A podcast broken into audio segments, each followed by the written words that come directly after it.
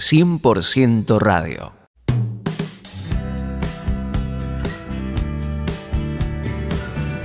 ¿Qué tal mis queridos amigos? ¿Cómo están ustedes? Es una alegría poder compartir este momento de edificación donde somos bendecidos a través de la palabra de Dios.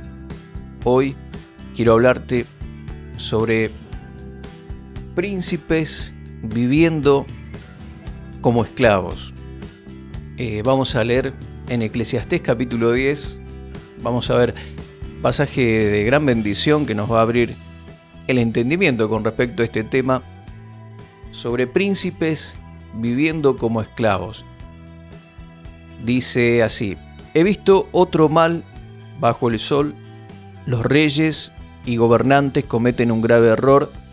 Cuando le otorgan gran autoridad a gente necia y asignan cargos inferiores a personas con capacidad comprobada. Hasta he visto sirvientes cabalgar como príncipes y príncipes andar a pie como si fueran sirvientes. Este pasaje comienza diciendo, hay un mal, hay algo que no está bien acá, algo que no proviene evidentemente de Dios. Y es cuando personas con como dice aquí eh, este pasaje, yo estoy leyendo Eclesiastés capítulo 10, versículos 5 al 7. Esta es la nueva traducción viviente y dice, he visto otro mal bajo el sol y es cuando los gobernantes cometen un gran error y le otorgan gran autoridad a gente necia y asignan cargos inferiores a personas con capacidad comprobada personas con potencial, personas con capacidad comprobada, como dice acá, con mucho talento, otorgado por Dios y están haciendo cosas, haciendo trabajos, actividades que van muy por debajo de la capacidad que tienen. Este es un gran mal. Esto no viene de Dios no es voluntad de Dios que vivas de una manera conformista por debajo de tu potencial. Eh, esto no está bien. En la versión Reina Valera 1960 dice, hay un mal que he visto. Esto no es de Dios.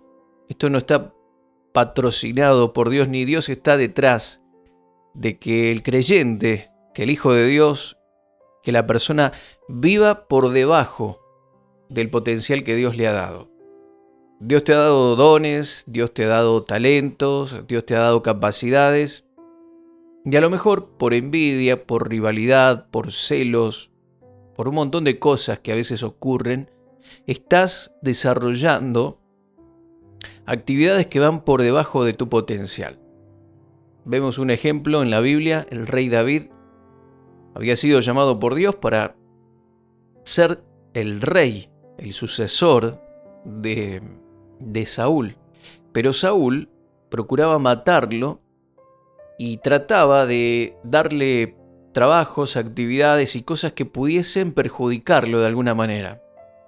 Sin embargo, Dios siempre arreglaba las situaciones y las cosas para que David sea bendecido en vez de perjudicado, y Saúl trazaba una trampa o un plan para perjudicar a David y ocurría todo de manera diferente. Luego él se perjudicaba a sí mismo con las decisiones y con los planes que trazaba para pisarle la cabeza a David. Él sabía que este hombre, este siervo escogido, David, iba a ser el sucesor de Saúl, y Saúl lo sabía, sin embargo, cuando él se entera que Jonathan el hijo que tenía Saúl, y David habían entablado una gran amistad, Saúl le dice, no podés tener esta amistad con, David porque él va a gobernar y, yo no quiero. ¿No te das cuenta que si, que si no él va a ser el próximo rey? Y, y vos tenés que ser el próximo rey, Jonathan, no David. Aquí vemos un hombre que sabía lo que tenía que ocurrir, sin embargo, era utilizado por Satanás para frenar el avance, el crecimiento de este David. Y hay muchos Saúles en las iglesias, hay muchos Saúles en diferentes lugares, en tu trabajo, en tu empresa, tal vez estás estudiando. Y hay personas que son utilizadas por Satanás para pisarte la cabeza, para que no crezcas, para que no avances.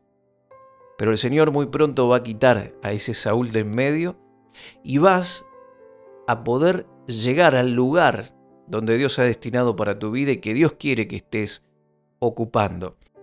He visto un gran mal, dice Eclesiastés, Salomón, y no es voluntad de Dios que vivas de manera conformista por debajo de tu potencial. Y esto se debe principalmente a la obra de Satanás actuando en tu entorno, en aquellas personas que te rodean, en los compañeros de trabajo, en las personas que están a tu alrededor en tu familia. Siempre va a tratar de alguna manera con comentarios, con actitudes, eh, personas que se levantan en contra tuyo, con el fin de que no adquieras o que no alcances todo tu potencial y, y lleves adelante el plan y el propósito que Dios tiene para tu vida.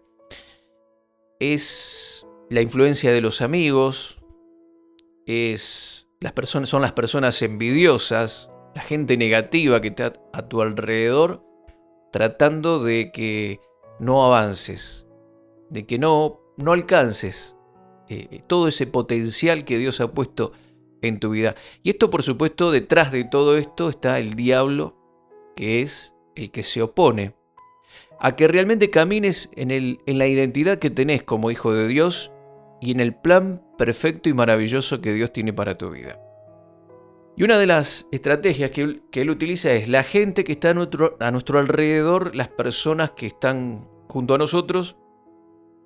Y otra estrategia que le da mucho resultado es la ignorancia.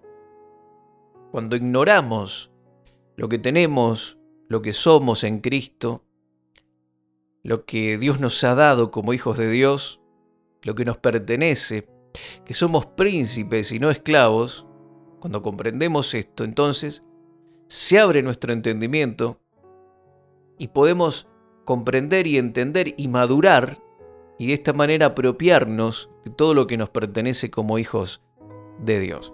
Eh, vamos a leer en, eh, en, el libro de Gálatas. Vamos a leer en Gálatas capítulo 4. Ahí vamos a encontrar una, enseñanza importante. Vamos a leer varios versículos, del 1 al 7. Eh, yo te animo a que me acompañes. Gálatas, eh, capítulo 4,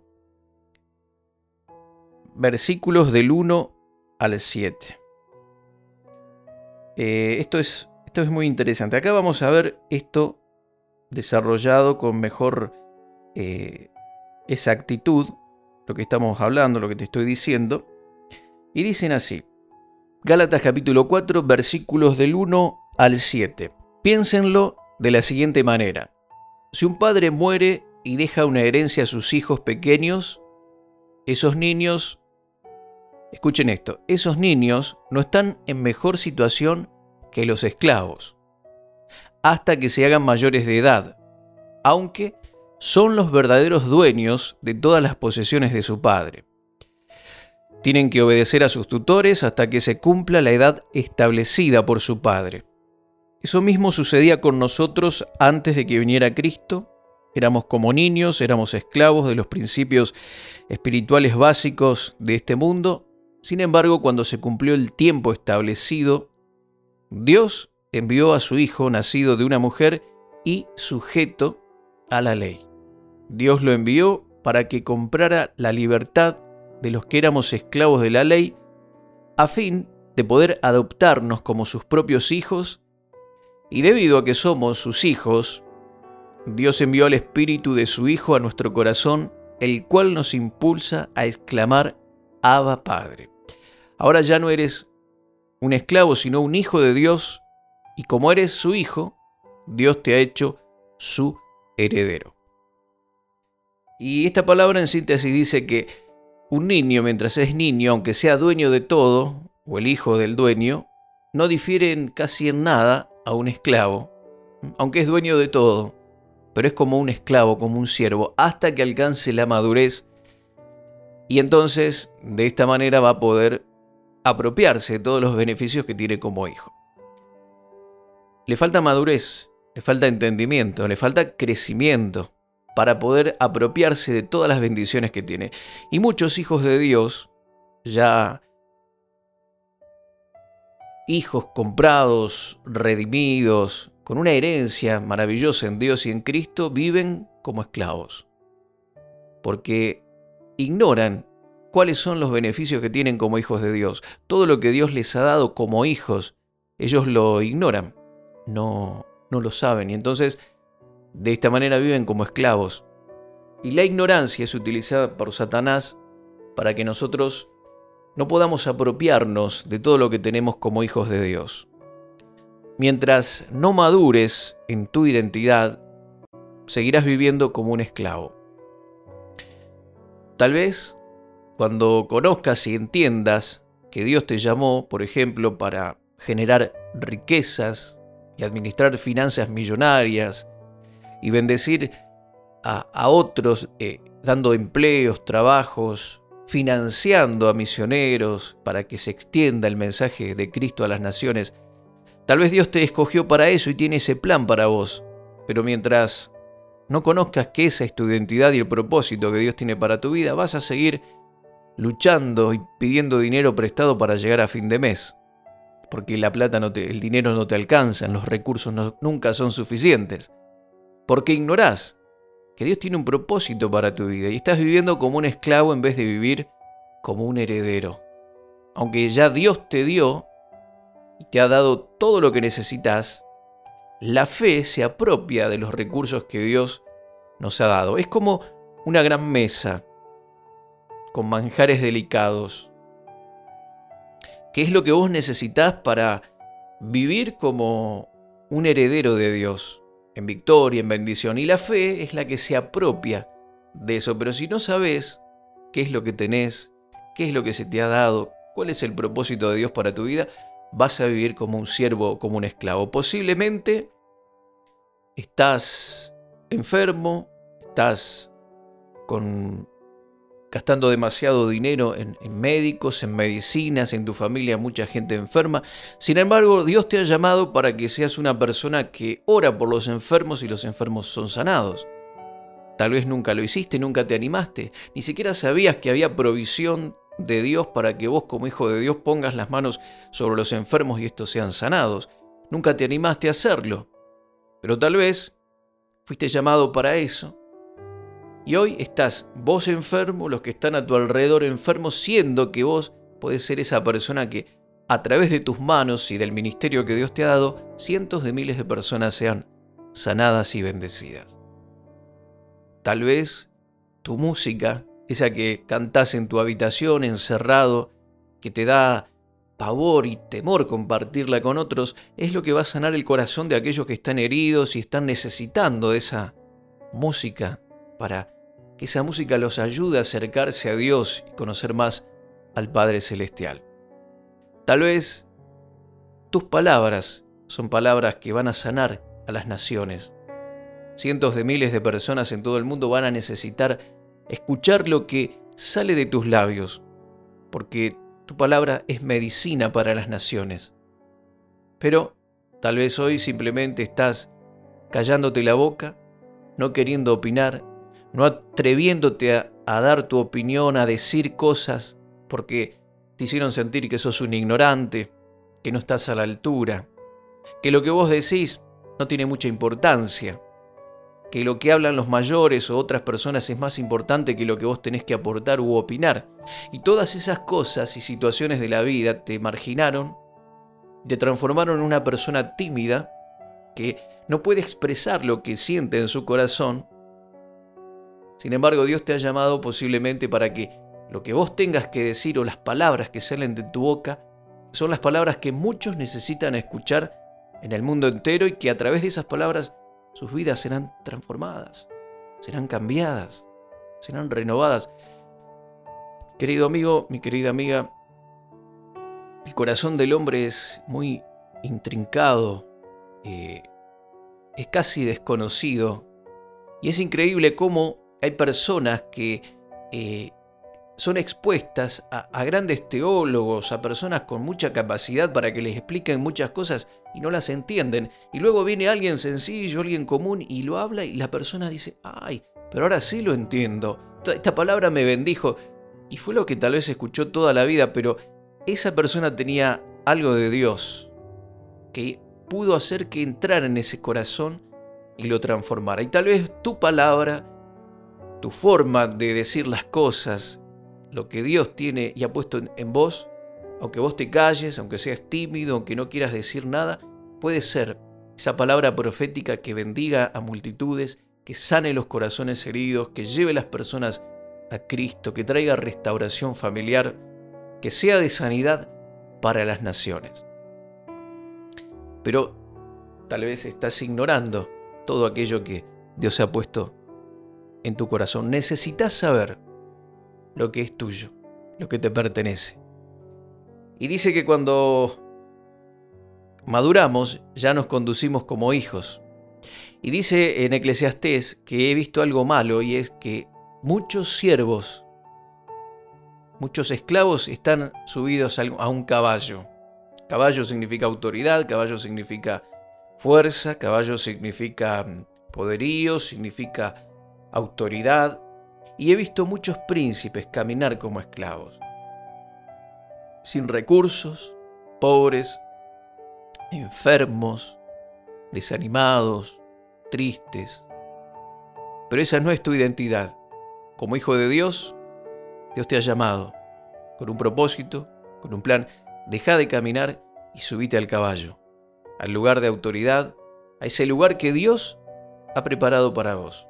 Para cada persona que escucha este, esta charla, el caballo puede significar algo diferente, pero siempre tiene relación con propósito, con cosas buenas, con avance, con fuerza, con crecimiento, con ímpetu. Eh, es lo que Dios quiere para tu vida y para la mía. No somos esclavos, somos hijos. Y caminemos en esa identidad que tenemos como hijos de Dios. Quiero orar por tu vida. Padre, Bendigo a cada uno de los amigos que están compartiendo este, esta charla con todos nosotros.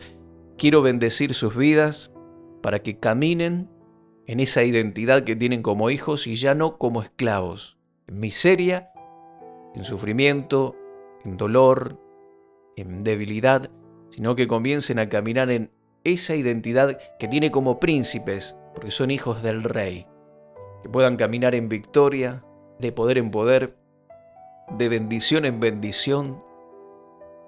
En el nombre de Jesús lo pido, que los recursos financieros que estaban eh, frenados se liberen hacia sus vidas en este momento que ellos entiendan que han sido prosperados en Cristo, que nada les falta. Aquellos que son tímidos, que se miran a sí mismos y no ven potencial, que puedan verse con los ojos de como vos los ves, Señor, que son poderosos en ti, son hijos poderosos en tus manos, que hay propósitos para sus vidas, en el nombre de Jesús. Que hoy ellos puedan comprender cuál es la identidad que tienen como hijos de Dios, para que salgan de la esclavitud y de la ignorancia donde Satanás los estuvo sometidos durante tanto tiempo. Lo pido y te doy gracias en el nombre de Jesús. Amén y amén. Gracias mis queridos amigos por haber compartido este momento con nosotros. Dios te bendice y hasta la próxima.